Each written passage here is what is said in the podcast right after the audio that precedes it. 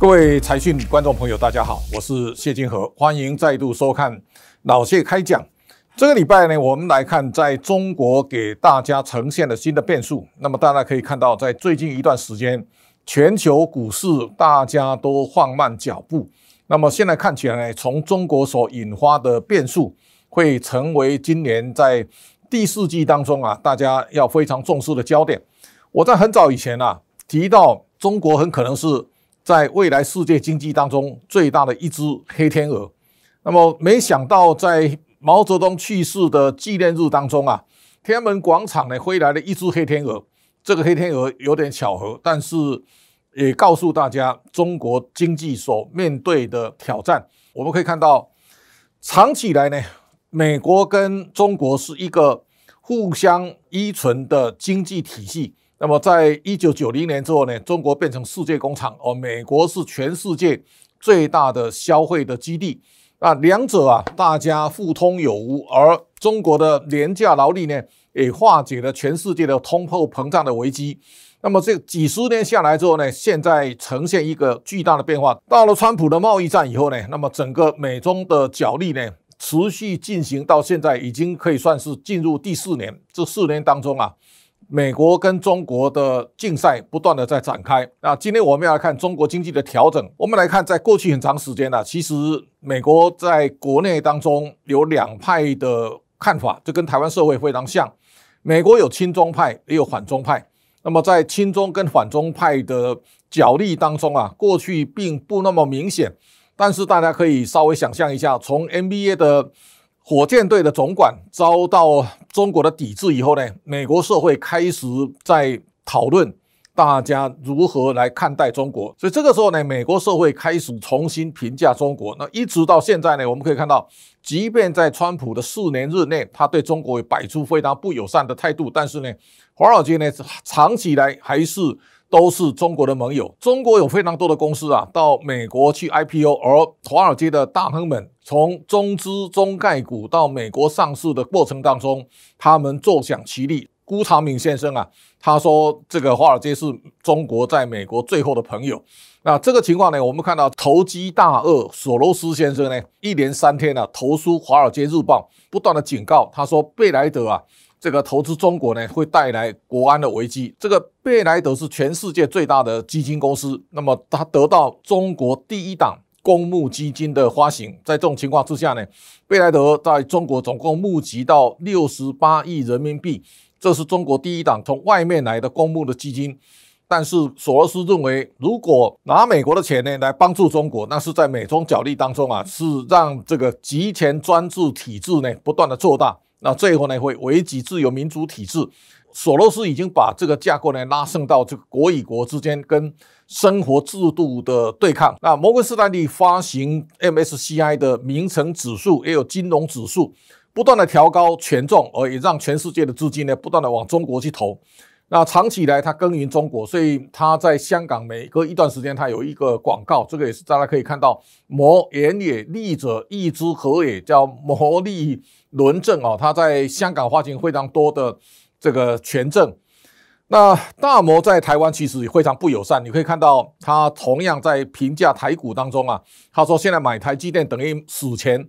这个是在外资投资机构当中啊非常显著的代表，所以在这一轮我们可以看到，从贝莱德到桥水，一直到摩根士丹利呢，其实都是亲中派的代表。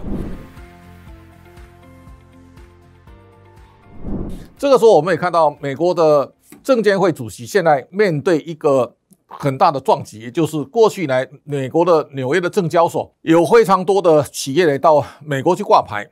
但是在这一轮，我们也可以看到，中国开始有一些啊治理的危机了。这个治理危机呢，包括现在在共同富裕的架构当中啊，中国的大企业呢，必须啊不断的要监管。这个监管其实也会对未来的公司治理带来非常大的挑战。包括这个拼多多啊，他已经承诺明年的获利全数捐出。而在这个之前呢，黄峥下台之后呢，他率先捐的十八亿五千万美元。第二次再捐三亿七千万美元，那第三次呢是明年的获利全捐。如果这个情况这样下去的话呢，那等于你买拼多多的股票呢，就形同非盈利事业组织一样哦，毫无赚头。那这个也是不断的在挑战。现在有非常多的这个中概股，那么现在在美国挂牌之后呢，你如果去评价他们的股价合理的目标价，比方说腾讯上半年赚了九百亿人民币，但是呢，它如果建了一千亿，它会变成亏损。那在这种情况之下呢，它一定会压缩正常的这个 EPS，然后一直影响到本益比。那大家也可以了解。这一些中概股如果在响应共同富裕的架构之下呢，他们的估值到底如何来评价？这个麻烦，我想是在整个公司治理架构当中啊，比方说在这一些年，大家对 ESG 啊都非常的向往，它已经变成一个普世价值。但是如果中概股的权重啊不断的调高，而它完全不遵守 ESG 的机制，这个 G 啊。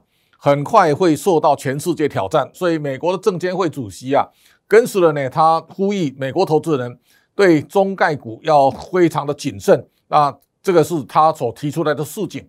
而眼看着现在的美中的交恶呢，现在中美金融研究会议的主席呢，桑顿先生啊，也跟高盛的高层那么前往北京啊，去磋商谈判。那这个情况看起来现在。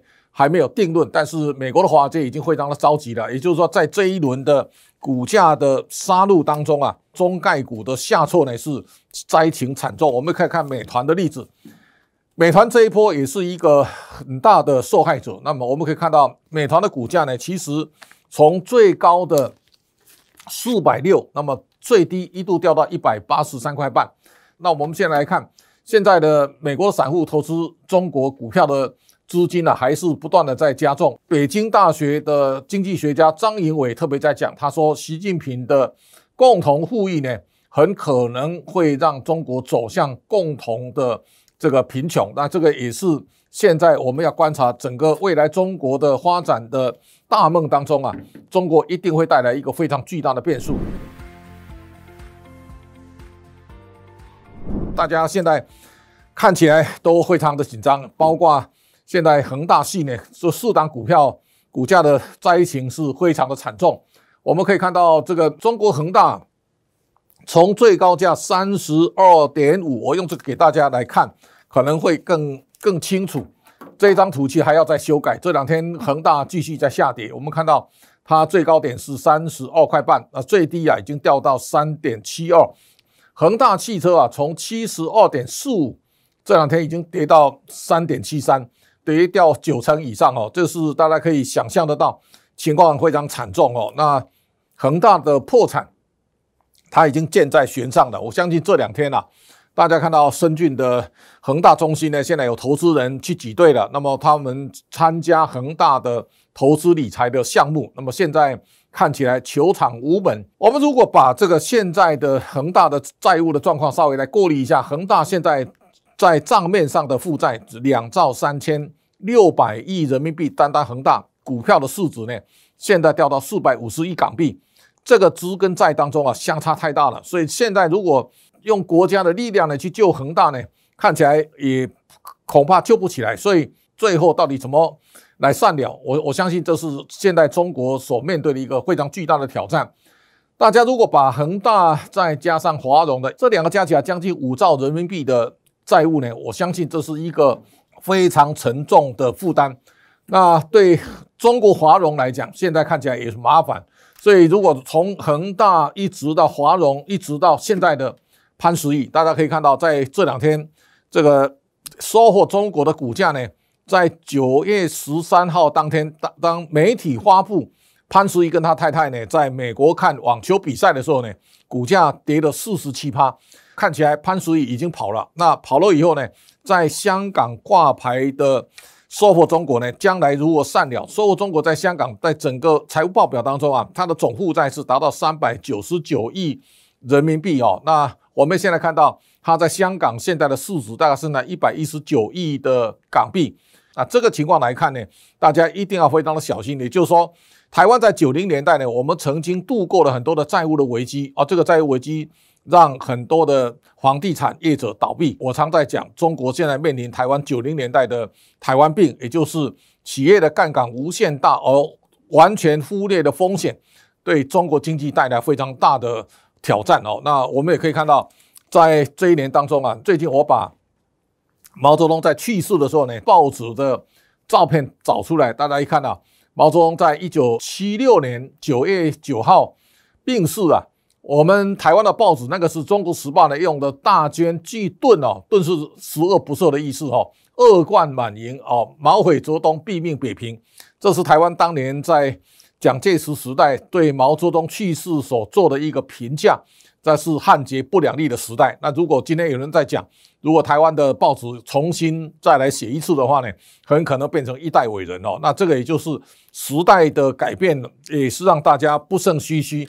那毛泽东死的时候呢，我们可以看到，这是在一个马列主义当中啊，哈，那他讲战无不胜的马克思主义、列宁主义、毛泽东思想万岁，伟大的、光荣的、正确的中国共产党万岁，伟大的领袖和导师毛泽东永垂不朽。